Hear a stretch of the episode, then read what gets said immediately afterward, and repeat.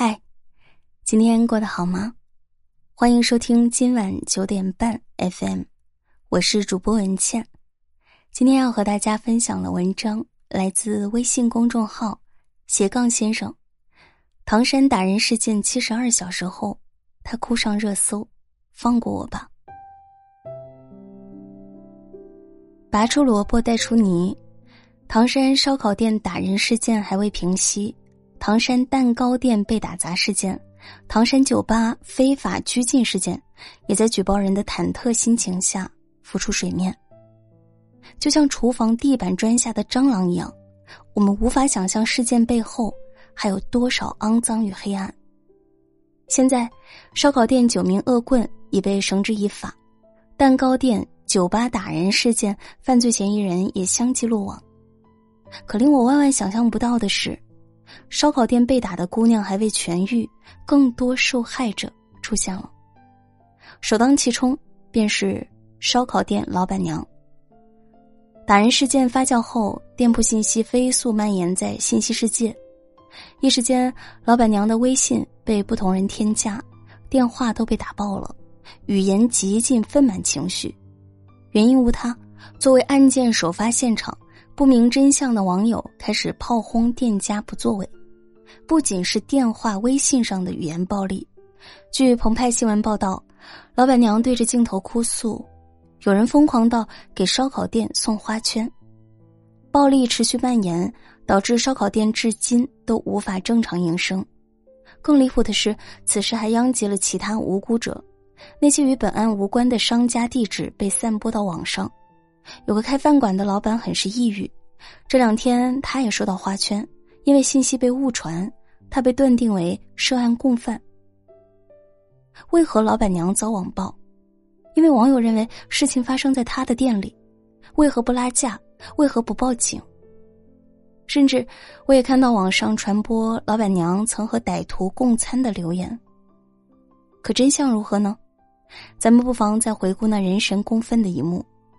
当时歹徒被拒后，恼羞成怒，殴打白衣女孩。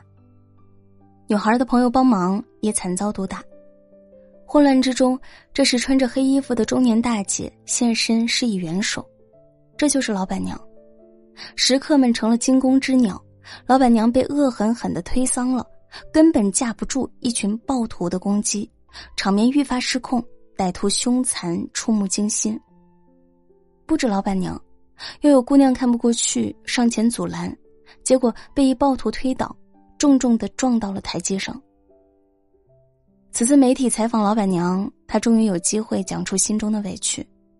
当晚，她第一时间就让店员报了警，也上前拉架了，结果遭到歹徒的死亡威胁：“出去就打你。”一个中年妇女，她已经尽力而为。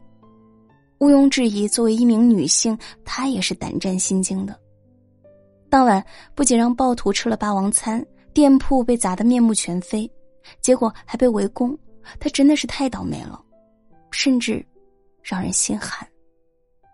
此情此景，我们怎么能够强求一位中年妇人不带一丝犹疑去拯救女孩，不顾自身安危去挺身与凶神恶煞的歹徒搏斗呢？鲁迅说：“今日我若冷眼旁观，他日或临己身，则无人为我摇旗呐喊。”烧烤店打人事件，有好几位顾客打了报警电话，其中有位男孩被网暴不作为，在万般恐惧和无奈中，这才是见义勇为的正确打开操作呀。此事发生后，作者斜杠先生的第一篇文章，也有人站在制高点指责作者。直到现在，他还会十分肯定的说：“如果遇到这样的事，我会挺身而出，但前提是在保全自己的情况下。”如同当时那位二十岁哭着报警的女孩。倘若有人突然暴起，你会是什么反应？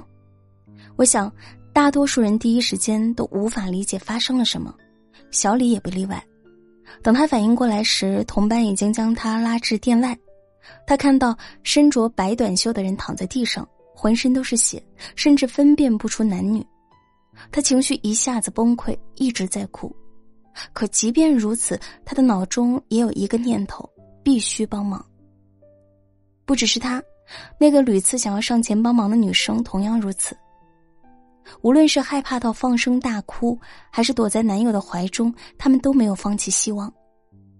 然而几次三番阻拦他们的同伴，却成了网友口中的懦夫。可仔细想想，他们也不过是做出当下最妥当的决定。真要是一股脑冲上去，力量、体型、人数上都不占优势，他们的下场只有成为被殴打的一员。报警，是他们唯一能做的事。更不谈他们有几次折回现场，直到看见警察到来才敢放心离去。就算如此，也依旧夜不能寐，一遍遍反思自己还有哪里没有做好。是不是只要自己更快、更勇敢，事情是否会不一样？身为在场者，他们的愤怒不比我们少，更比我们多了自责与心理阴影。无论是他们，还是老板娘，亦或是那个跑开五百米后才敢报警的少年，他们都做到了自己力所能及的事情。毕竟，见义勇为远没有想象中的那么简单。你要面对的人，可不是随处可见的路人，要么是日常打架斗殴的惯犯，要么是已经丧心病狂的杀人犯。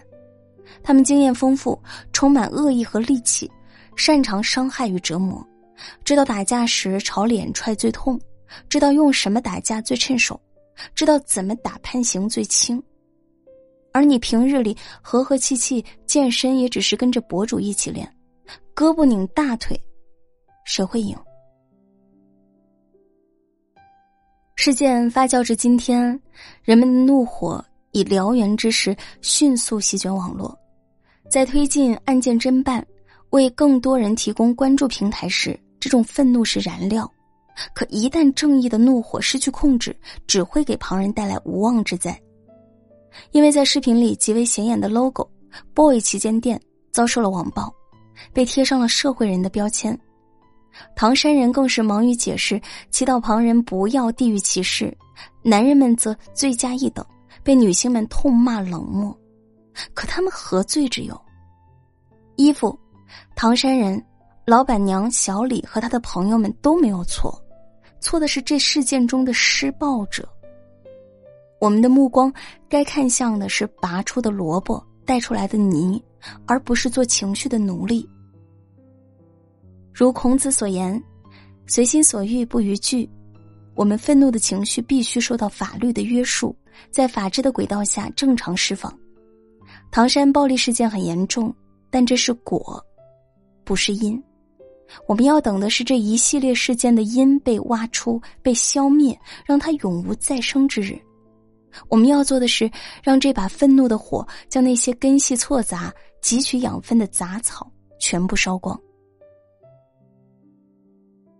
这篇文章就分享到这里，感谢收听，让我们一起期待事情的最后处理结果。